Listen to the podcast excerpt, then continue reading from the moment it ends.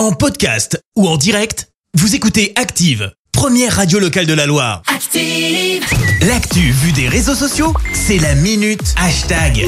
6h52, on parle buzz sur les réseaux avec toi Clémence. Ouais, ce matin, Épiphanie oblige, on va parler galette des rois. Et pour ça, eh ben, on se rend à Besançon. Alors, je sais pas si vous vous souvenez, mais Besançon, on en a parlé il y a, allez, un bon mois, parce qu'il y avait une polémique autour du fameux Fantastique Décembre à la place de Joyeux Noël. Ah ça oui. avait créé une grosse polémique, alors qu'il s'agissait en fait du nom des animations de la ville. Bon, ça, c'était en décembre. Là, on est passé en 2022. Les polémiques, tout ça, c'est terminé. Il suffit de voir le débat autour du drapeau européen sous l'arc de triomphe ou encore la polémique autour de la petite phrase de Macron qui a très envie d'emmerder les non-vaccinés. Non, non, les polémiques, nous, c'est terminé cette année. Enfin, à Besançon, il y a un tweet qui a fait pas mal de bruit. Il est sorti dimanche soir à 19h de l'écho de la boucle, je te le lis. Urgent, la maire de Besançon demande au boulanger de sa ville d'utiliser l'appellation Fantastique Galette à la place de Galette des Rois, qu'elle juge à la fois sexiste et anti-républicaine. Tweet liké plusieurs milliers de fois et retweeté tout autant.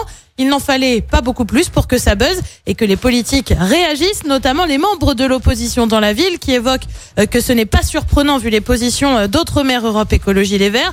Beaucoup, mais alors beaucoup d'entre eux ont supprimé leur tweet. Pourquoi? Bah tout simplement parce que l'écho de la boucle c'est en fait un média parodique, un peu le Gorafi de Besançon non, ils quoi. L'info est donc bien sûr erronée et personne n'a pris le temps de vérifier. La maire de la commune Anne Vigneault a réagi sur Twitter bien évidemment. La reprise de l'article de l'écho de la boucle sans aucun recul par certains élus révèle à quel point l'idéologie anti-Europe Écologie Les Verts les pousse à croire et relayer ce qui n'est qu'une blague.